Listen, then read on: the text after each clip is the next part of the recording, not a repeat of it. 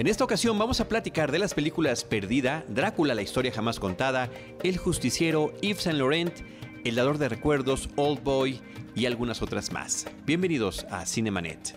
El cine se ve, pero también se escucha. Se vive, se percibe, se comparte. Cinemanet comienza. Carlos del Río y Roberto Ortiz en cabina www.cinemanet.com.mx es nuestro portal, un espacio dedicado al mundo cinematográfico. Yo soy Carlos del Río, les saludo y saludo a Roberto Ortiz. Platicaremos de bastantes películas en esta ocasión, Carlos. Roberto, vamos a ponernos al día con la cartelera comercial, también un poquito de cultural. ¿Y qué te parece si arrancamos con lo que al momento de la grabación es uno de los estrenos más recientes, que es la película perdida, Gone Girl, de David Fincher, una película protagonizada por eh, Ben Affleck y Rosamund Pike. Y a mí, en primer lugar, Roberto, lo que más me llama la atención es del director del que viene. Un hombre que nos ha eh, dado películas muy buenas desde su debut cinematográfico. Su debut es con Alien 3, es eh, cuestionable para algunos. Habría que ver el corte del director, que es muy interesante. Ya lo platicamos ese tema en el especial que hicimos sobre Alien. pero es un señor que tiene películas que ya son consideradas de culto, como Seven, por ejemplo, o El Club de la Pelea.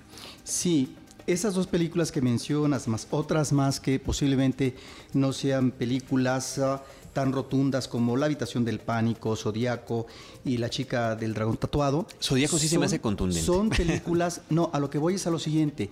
Todas estas películas, porque tú mencionaste cintas de culto, que efectivamente es El Club de la Pelea y Seven, ¿sí? Y a lo mejor Zodíaco podría no estar, aunque sea una película bien hecha. A lo que voy es que hay una característica en todas estas cintas y es donde uno tiene que ubicar muy bien a Fincher, que es un director que trabaja muy bien sus guiones y sobre todo el elemento de la intriga y del suspenso. Uno podría decir que en películas como El Club de la Pelea o Seven hay una ilustración, hay un manejo muy enfático de la violencia y la cuestión visual. Y con respecto al suspenso, yo creo que una película como Perdida está más ubicada en lo que podría ser la intriga cerebral que otra cosa, y eso mismo es lo que nos lleva a una historia que es propia del thriller policíaco, pero que está muy bien trabajada y que nos lleva a varios giros narrativos.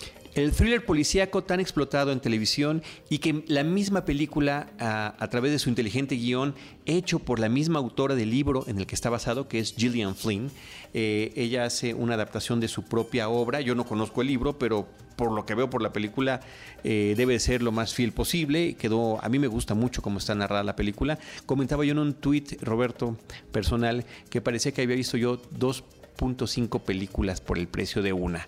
Eh, creo que hasta cierto punto la película se mueve de una manera, a partir de la mitad se mueve de otra y después ya casi llegando al final como que podría haber continuado. No quiero dar muchos datos porque creo que lo único que podemos comentar para no arruinar las grandes sorpresas que tiene la película, que creo que esa es la cosa que más se puede apreciar, que sea una cinta que sí te puede dar unas eh, vueltas de tuerca interesantes, que ya desafortunadamente cada vez encontramos menos en el cine, con tramas que resultan muy predecibles. Sí, yo sí voy a introducir dos elementos que tienen que ver con la trama, pero que nos habla de la inteligencia en el trabajo del guion, que va, si no a contracorriente, si es un guion que no acata las convenciones del género. ¿A qué me refiero en la parte final?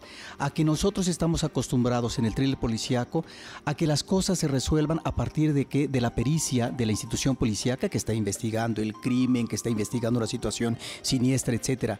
Y por otro lado también está la convención del héroe o el inocente o el falso culpable que es señalado por la policía o la sociedad. Cuando uno piensa como espectador en esta película que hacia allá se dirige la película, uno va encontrando sorpresas y más sorpresas. Una película que se alarga, que no le viene mal este aumento en el eh, manejo del tiempo y en donde finalmente eh, lo, que, a lo que llega posiblemente la película, Carlos, es a una tesis muy perturbadora que a lo mejor se desprende finalmente del thriller policíaco y que nos remite a qué? A las relaciones matrimoniales, a la situación retorcida y de manejo eh, anómalo de las relaciones y que esto puede llevar a un mundo de violencia o a un mundo muy, pero muy eh, hasta sanguinario. Muy interesante la forma, Roberto, en la que están contadas la misma historia desde distintas perspectivas, ¿no? Cómo podemos revivir los mismos días desde otro punto de vista diferente. Y en lo que estás diciendo en este momento, claro, yo hasta estaba pensando en la Guerra de los Roses, por ejemplo. A mí me recordó. Una, una cinta que efectivamente está platicando de este tipo de cosas. La película está formalmente ejecutada, creo que de una manera magistral, en lo que se refiere a edición, a fotografía, a las atmósferas que crea el director. Eh, ciertamente hablando de juegos mentales, recordemos que él también tiene la película El Juego, que no me gusta tanto, eh, The Game, esta película con Michael Douglas, pero que podría ser un referente. Me recuerda también a Zodíaco dentro de su misma filmografía y que eh, pues llega a ser una muy grata sorpresa en esa temporada, Roberto, sobre todo cuando parecía que no teníamos nada interesante. Quiero destacar también, antes de pasarte la palabra, el estupendo trabajo de actuaciones de la película Sí. y el reparto. Neil Patrick Harris lo vemos con otro rostro. Eh, la, la actriz que sale como la hermana de Ben Affleck, Carrie Coon, me parece que está eh, increíble. Kim Dickens, que es una mujer guapísima que sale en programas muy fuertes como Deadwood, por ejemplo, tiene participaciones televisi- televisivas en series importantes.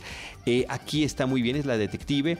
Patrick Fugit, el niño que habíamos conocido en la película de Cameron Crowe, de, mm, de este chico que se dedica a a hacer crónicas de las estrellas de rock eh, y en fin, o sea, muy, muy, muy interesante la forma en que todos los personajes están interactuando entre sí.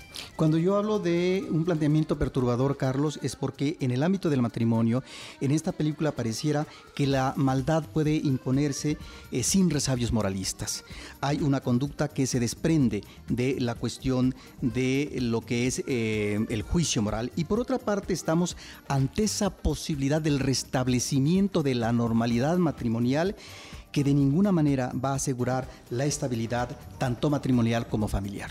Otro tema importante que se trata en la película, y todo esto está creo que muy bien intercalado, Roberto, es la cuestión de la cobertura mediática de hechos eh, violentos o de desapariciones, que es mucho más eh, popular en los medios estadounidenses. Cómo las televisoras tienen que estar al pendiente de la persona que está desaparecida, los números 800, las redes sociales, cómo todo eso, al final de cuentas, está también jugando un papel muy importante en cómo se puedan desenvolver las cosas. Como en Zodíaco, encontramos este manejo del trabajo de una institución como la policíaca, pero aquí, y es lo que llama mucho la atención, es también, aparte de la cuestión mediática o por influencia de los medios masivos, Carlos, eh, lo que es el comportamiento social y la forma de reaccionar ante lo que puede ser un personaje favorable a la gente o no, pero también esta forma de solidaridad grupal social cuando hay una persona desaparecida en la comarca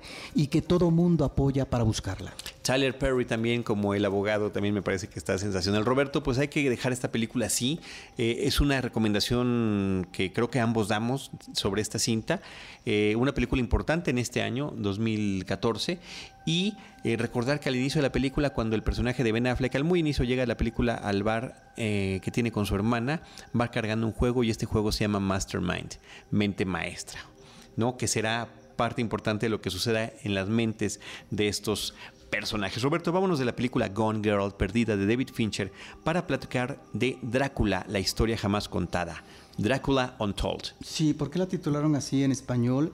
Debe de ser, Carlos, porque esta cinta, al igual que Drácula de Bram Stoker, la cinta de Francis Ford Coppola, eh, nos remite a esta figura central del vampiro que es Drácula, el Drácula inspirado en Bram Stoker, eh, que lleva a la parte original histórica del personaje que efectivamente sirvió de inspiración para el escritor en su novela, pero que en el cine, en las cientos, eh, cientos de películas sobre Drácula que se han hecho, no parten propiamente de esta leyenda, de este mito, pero además de este personaje histórico.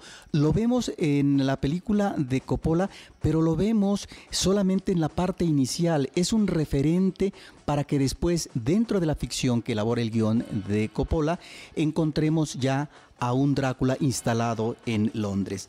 De tal manera que ahora esta película nos remite toda la historia en el ámbito de la ficción, por supuesto, a este este personaje histórico y dónde estaría su incursión eh, como vampiro. ¿sí?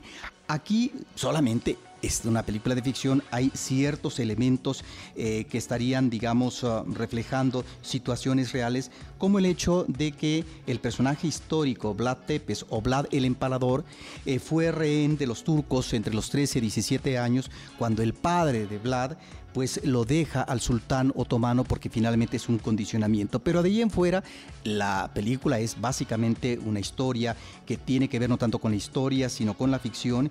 Y lo que sí es cierto, tanto eh, Coppola como el director de esta eh, película, Gary Gary Shore, Shore, eh, nos menciona, nos ilustra de lo que fue esta técnica del empalamiento por parte de Vlad, el, eh, Vlad eh, Tepes, eh, que exterminó entre 1900, eh, 1496 y 1952 entre 40 y 100 mil personas. Vuelve a decir los años, Roberto, porque no los oí claros. 1496 en 1452, perdón. Ok, muy bien.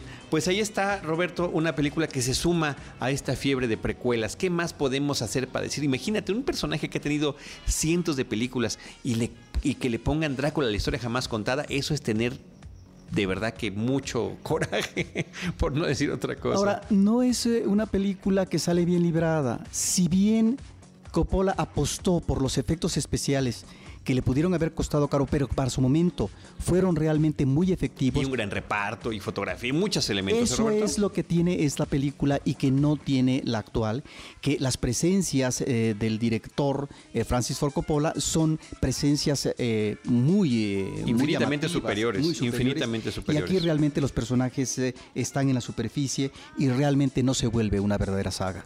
Pues vámonos de Drácula, la historia jamás contada, Drácula Untold, a la película El Justiciero de Equalizer, eh, de el director Antoine Fuqua y protagonizada por Denzel Washington.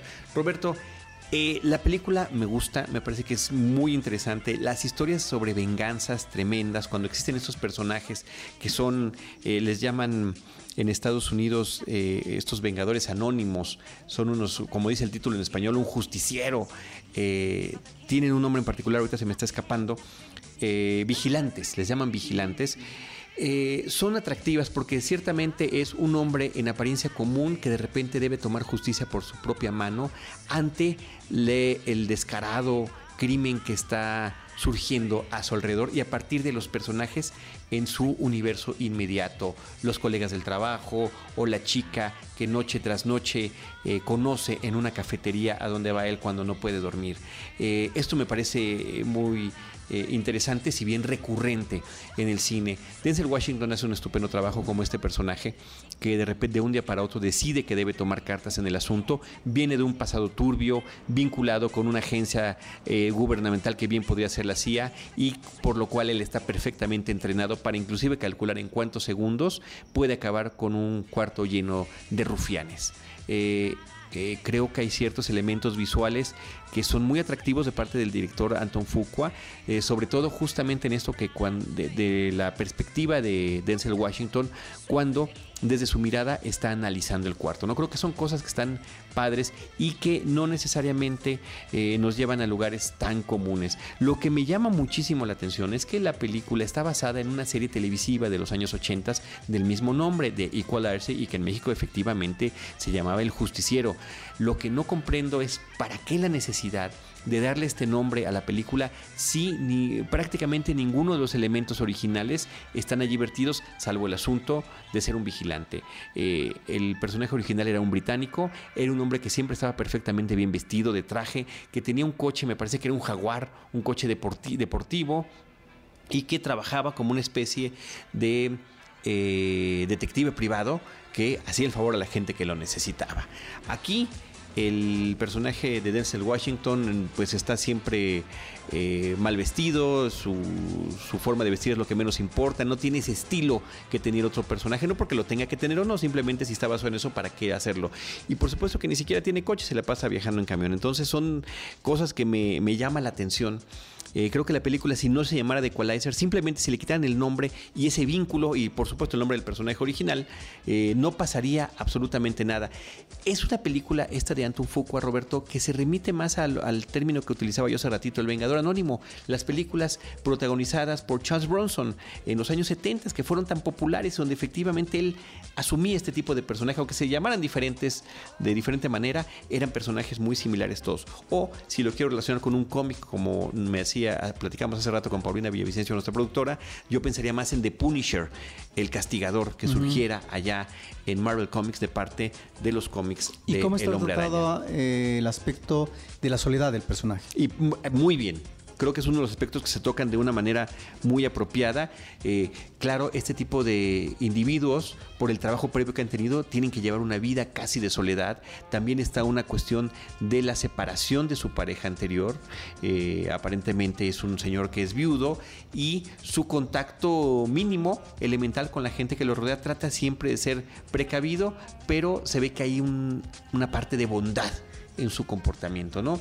Entonces, eh, todo eso hace que funcione la película muy bien y tiene un gran villano la película, de esos exagerados, malos, que efectivamente si en algún momento llegaría su turno de ser la víctima, uno lo disfruta grandemente, que está interpretado por Marton Xokas que también sale, por cierto, en la película de Sin City 2.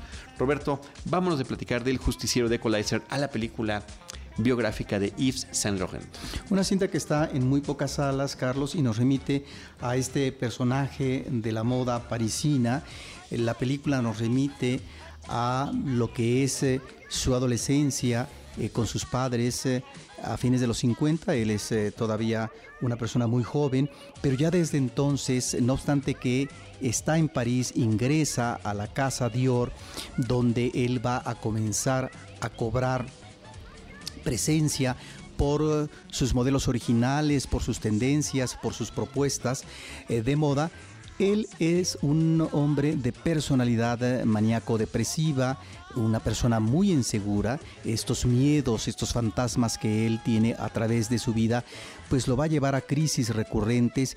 Y lo que la película nos eh, plantea es cómo este hombre, que efectivamente tenía un talento innegable, no pudo llegar, no, eh, llegó, perdón, a donde llegó, porque finalmente estaba de por medio eh, su media naranja, es decir, el amor de su vida, eh, Pierre Berger, que fue el hombre que se encargó de las finanzas cuando se abre ya la casa con la marca Yves Saint Laurent, de tal forma que Ahí está presente este personaje, esta pareja sentimental, también parte de los negocios de la casa de moda y que debió de usar, según la película de ficción, lo cual me parece muy sugerente, eh, no solamente la fuerza, sino la verticalidad para que finalmente este hombre pudiera salir de sus crisis para, para seguir creando. Porque en estas crisis lo mismo se drogaba, se alcoholizaba, recurría a las relaciones homosexuales inmediata, estaba en eh, reventones, etc. Y esto obviamente generaba una situación difícil de caos para el modista, pero estaba la firmeza de un Berger que debió de utilizar, de acuerdo a la sugerencia de la cinta, a la imposición y a la manipulación. Digo sugerencia, Carlos, porque obviamente como eh, esta expareja todavía vive y está inspirada obviamente en algo que él tuvo que ver en términos de la escritura, pues eh, tiene que salir bien librado en la película, por supuesto, pero ahí está, eh, me parece una película que sí, no es que nos retrate fielmente, eh, sí el actor tiene un gran parecido a esta delgadez, a este aspecto lánguido del modista famoso que realmente revoluciona en su momento a partir de ciertos desfiles importantísimos en los 60 en los 70, revoluciona la moda y, está proponiendo cuestiones muy novedosas. Sí está presente, Carlos, esto que es muy llamativo para el público, que son los desfiles de moda que fueron importantes, donde ves los grandes vestuarios. Eso me parece muy bien. Donde la película cogea un tanto es si hay una sensibilidad y un talento por parte de este hombre, ¿dónde está esta sensibilidad que aflora y que se engancha en un determinado momento para tal o cual proyecto, para tal o cual propuesta? Queda un manejo, me parece, muy tibio esta situación y también por lo que se refiere al ámbito sociopolítico, a este contexto en donde ni siquiera es dibujado, es muy esquemático, pero aún así me parece que es una película eh, que es interesante para el público amante de la moda y hay que decir que si eh, quiere este público complementar, que vea un documental reciente, Carlos, de 2010 francés, que se llamó algo así como El amor loco de Yves Saint Laurent y Pierre Berger.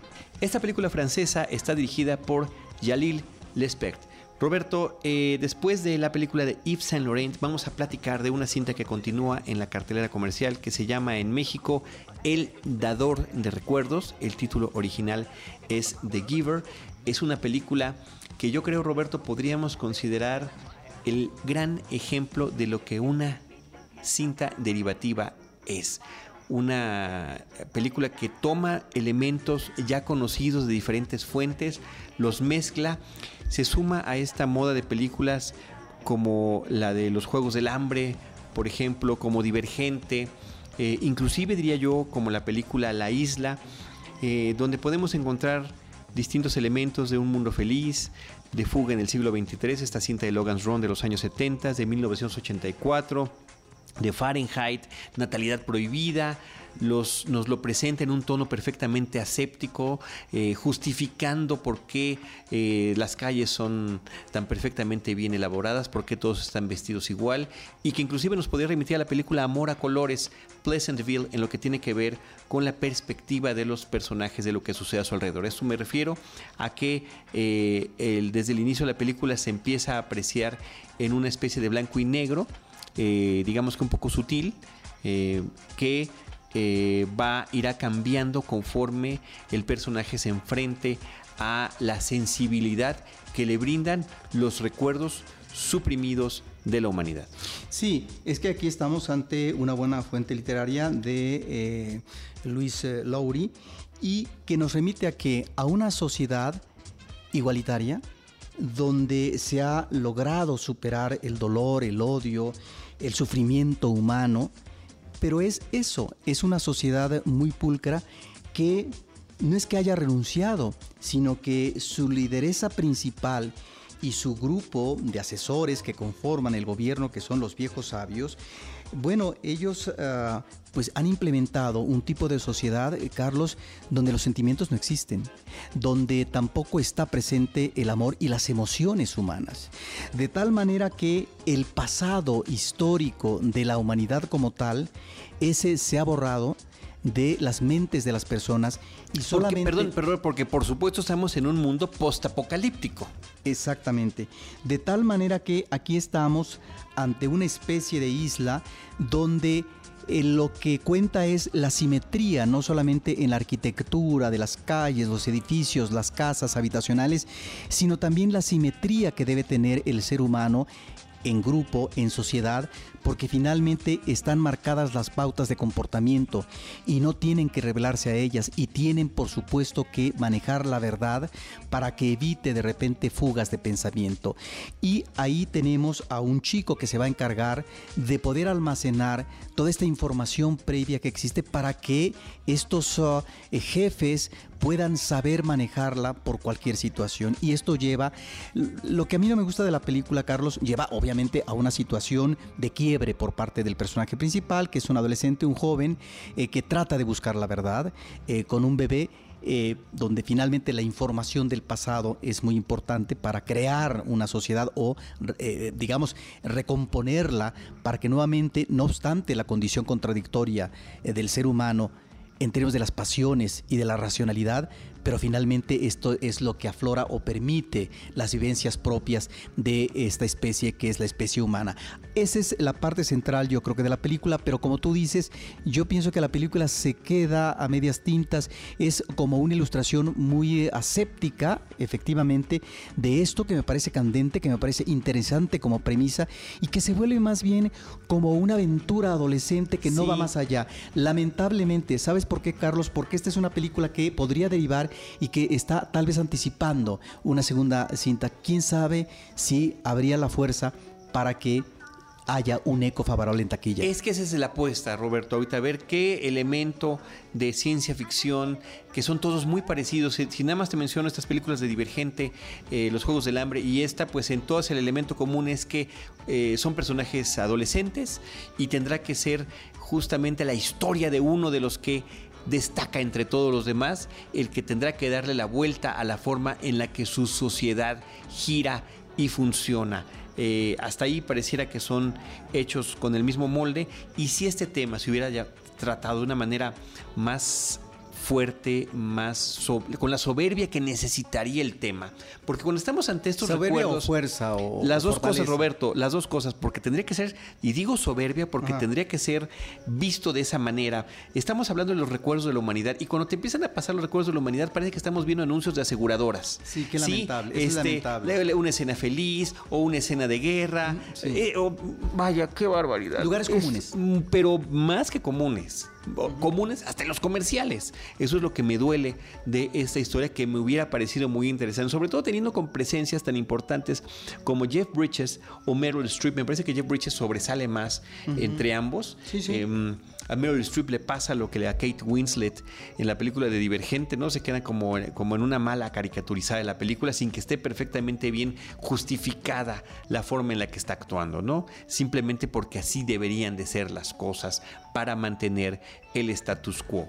Eh, y sobre todo también cuando estamos hablando de películas que tienen estos referentes a las cintas de ciencia ficción de los años 70 que creo que es una moda como que están trayendo, pero de la manera más ligera posible, en lugar de eh, planteárnosla con un... Imagínate esta película con un hiperrealismo, Roberto, sería una película absolutamente brutal.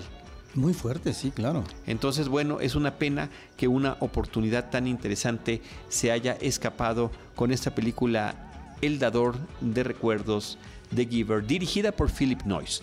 Roberto, vámonos ahora con la película Oh Boy, eh, 24 horas en Berlín, o Chico, 24 horas en Berlín de Alemania, del 2012. de Jan Ole Gerster.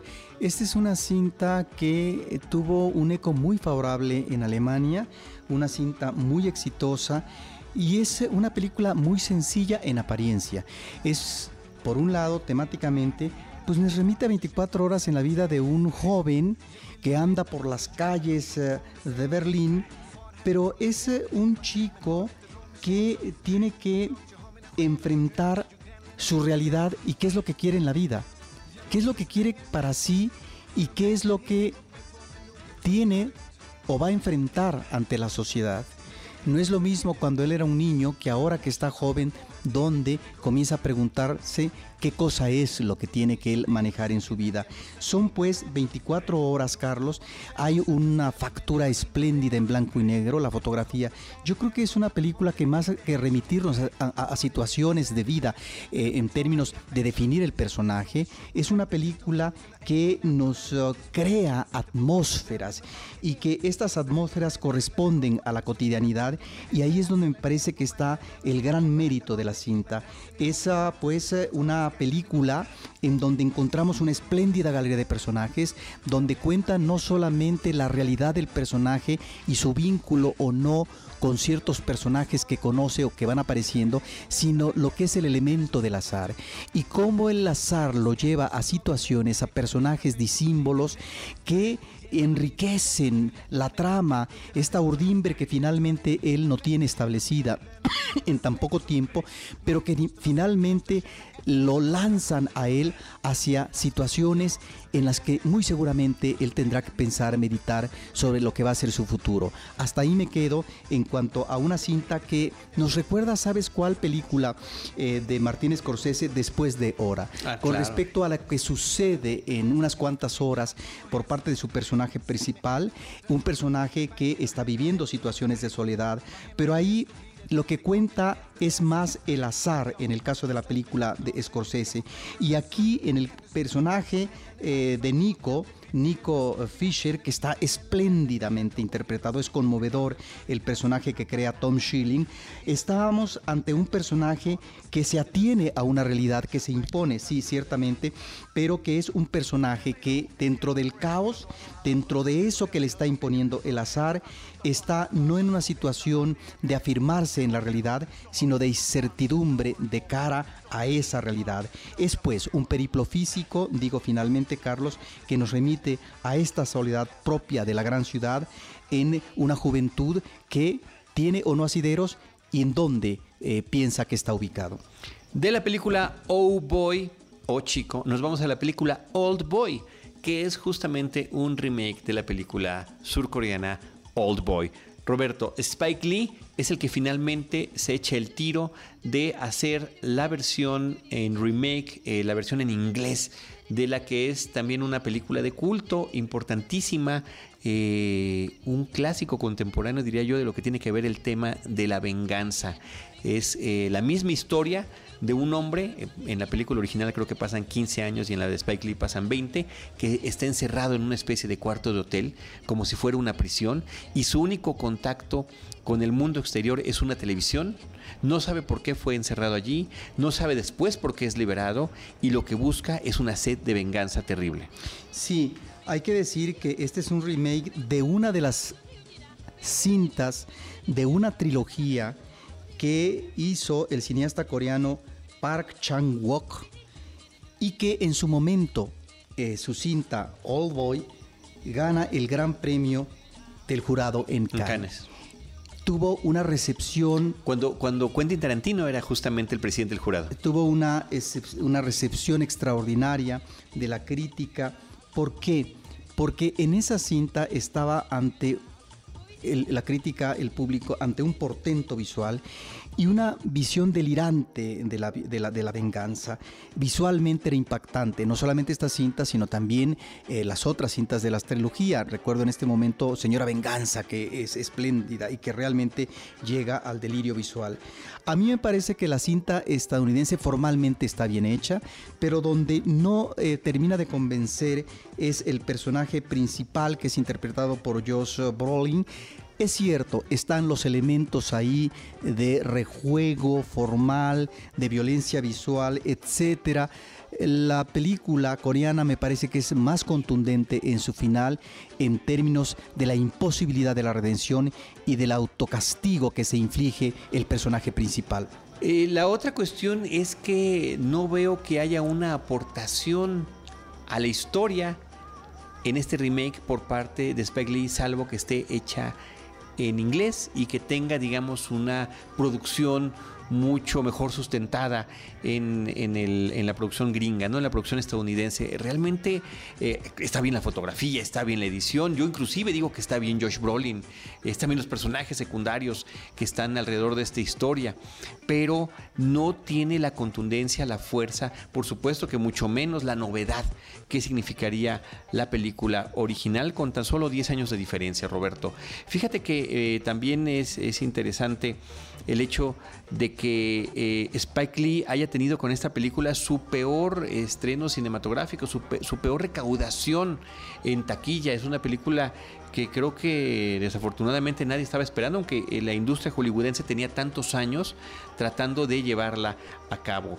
Y eh, no sé si extrañar escenas eh, tan bizarras, tan extrañas de la película original, como es la ingesta de los pulpos en un restaurante eh, de, este tipo de comida. Así que, bueno, desafortunadamente en este tipo de comparaciones pierde la película Spike Lee, pero yo creo que si no conocen la original, se llevarán una grata sorpresa de una película muy poderosa, muy fuerte.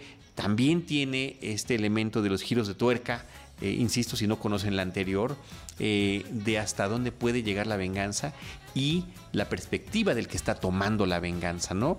Entonces ahí son, son los puntos a favor que podríamos decir de esta versión de Spike Lee. Y el establecimiento de un juego macabro por parte de lo que podría considerarse como el villano. Bueno, es, es un juego macabro, es espeluznante verdaderamente, ¿no? Eh, diríamos de tintes de tragedia griega, por supuesto. Roberto, eh, vámonos con la película eh, Five Broken Cameras. Sí, esta es una coproducción entre Francia, Israel y Palestina. Cinco cámaras rotas. Sí, de eh, Emad Burnad y Guy Davidi. Esa es uh, una cinta muy interesante. Es un documental, Carlos, que se refiere a qué?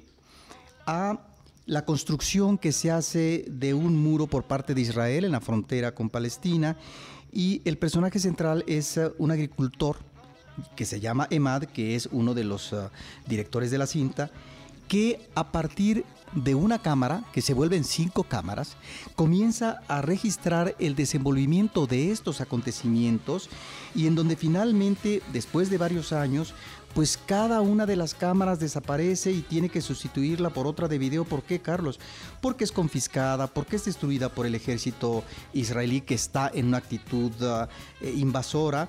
Y entonces el documental es muy elocuente en cuanto a este trabajo tenaz que tiene un hombre que es un agricultor, que tiene que cumplir una responsabilidad cotidiana con su familia, con sus hijos, etcétera, su esposa, en donde la, cuestión es, ¿vale la pena seguir este camino de lucha, de enfrentamiento, de registro visual, cuando finalmente están agrediendo a la sociedad o inclusive pueden matar a mi familia? ¿Vale la pena? Es el cuestionamiento que maneja la película, pero creo que es dentro de la realidad cotidiana de esta situación eh, lamentable, dolorosa y trágica que es esta confrontación por parte de Israel y Palestina, es creo una visión elocuente de lo que está sucediendo. ¿A partir de qué?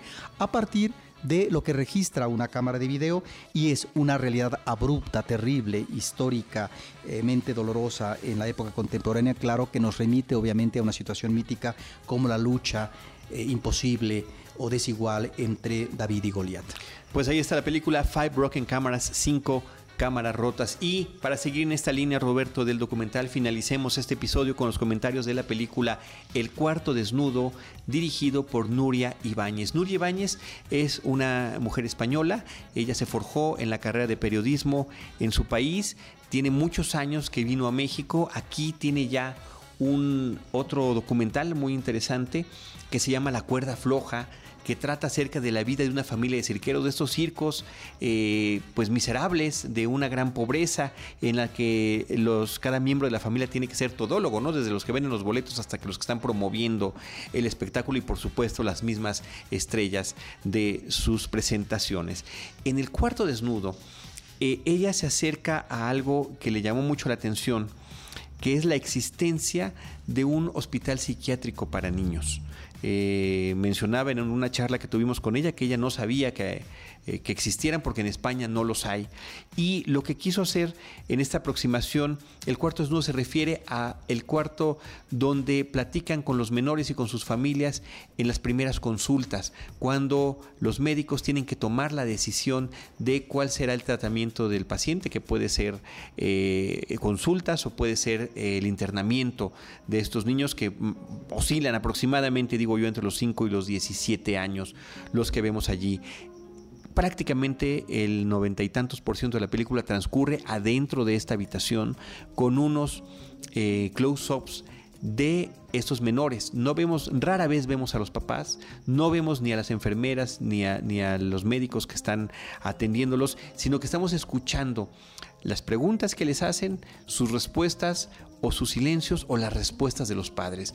Esto nos trae una eh, terrible radiografía, Roberto, de situaciones de económicas, afectivas, eh, de violencia, criminales que se están gestando en estos pequeños o que son eh, o que estos niños son víctimas de esta situación. Hay una niña con un problema de violación, una niña de 17 años, o un niño con un comportamiento, un par de niños con comportamientos muy violentos, eh, donde en una charla, en una plática, eh, puede verse muy claramente que esta es una expresión de la falta de afecto que tienen, eh, matrimonios que se desintegran, padres que desaparecen, o que tienen que ser cuidados por otros miembros de la familia. Así que este me parece que es un trabajo excepcional el que hace Nuri Ibáñez. Es una película muy fuerte, muy poderosa y que nos enfrenta a una realidad cotidiana. De repente no sabemos cuál es la realidad de ese niño. Eh, de cuarto año que le pega a los de primero, pero que después los hermanos de los de primero se lo surten a él. Ahora, aquí debemos subrayar, Carlos, eh, hacia dónde se conduce el documental o qué interés tienen los creadores con respecto a las historias que van a presentar. Y aquí estamos ante un manejo original, me parece, eh, de que a partir de realidades fragmentadas, a partir de un vistazo a individuos que en este caso son niños, se puede ubicar, se puede percibir y se puede por parte del espectador, si no aterrizar, sí poder entender esta realidad terrible que se vive en México a propósito de déficits familiares, sociales, políticos y en donde está de por medio también el mundo de la violencia y el mundo de la falta de atención en eh, el ser humano desde pequeño. Es realmente un documental que en ese manejo fragmentado ¿sí? nos está remitiendo a una realidad mayúscula que es la que se está viviendo en este país. Y que uno de los problemas principales que se reflejan prácticamente todos los pequeños que aparecen en esta cinta, Roberto, es cómo afecta su autoestima. Ya sea el niño que no se siente querido, ya sean los varios que se se, hacen daño a sí mismos, ya ves que se hacen cortes, o se jalan los pelos, o se golpean con sus propios puños, o la niña que está insatisfecha con su cuerpo, que se está volviendo adolescente porque siente que estas protuberancias que crecen en su pecho van a hacer que se vea gorda. En fin, es una serie de cuestiones eh, que en una hora y minutos nos presenta la directora y que nos dejan verdaderamente eh, atormentados y hay que ver que efectivamente que ¿Hacia dónde debe ir nuestra sociedad? Nos lleva a la pregunta, si infancia es destino, ¿qué es lo de que depara a esta infancia en tan solo unos cuantos años, dando la vuelta a la página de lo que va a ser su próxima inminente adolescencia. Efectivamente, Roberto. En la película documental El cuarto desnudo de Nuria Ibáñez. Repasemos las cintas que hemos platicado en este episodio de Cinemanet. Perdida, eh, Gone Girl de David Fincher, Drácula, la historia jamás contada, Drácula Untold, El Justiciero de Equalizer de Anton Fuqua, Yves Saint Laurent, El Dador de Recuerdos, The Giver de Philip Noyce, O Chico, O Boy, Old Boy, Días de Venganza, creo que también se llama, Cinco Cámaras Rotas, Five Broken Cámaras y El Cuarto Desnudo, la única película que está en su título original.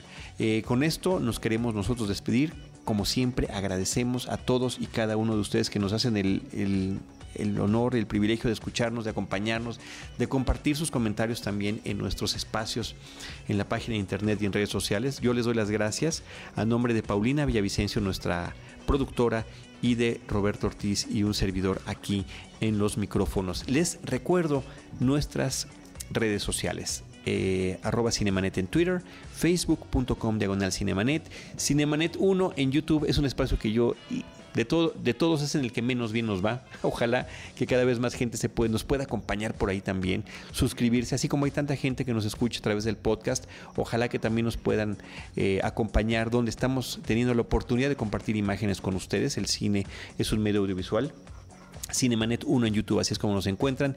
Y si se suscriben, se los vamos a agradecer. Y por supuesto, la columna vertebral de este espacio, que es cinemanet.com.mx, donde se alberga el podcast, que también está en iTunes. Y ahí también, si nos quieren acompañar con, con comentarios eh, como usuarios registrados, se los vamos a agradecer. En cualquiera de estos medios, nosotros les estaremos esperando en la próxima ocasión con cine, cine y más cine.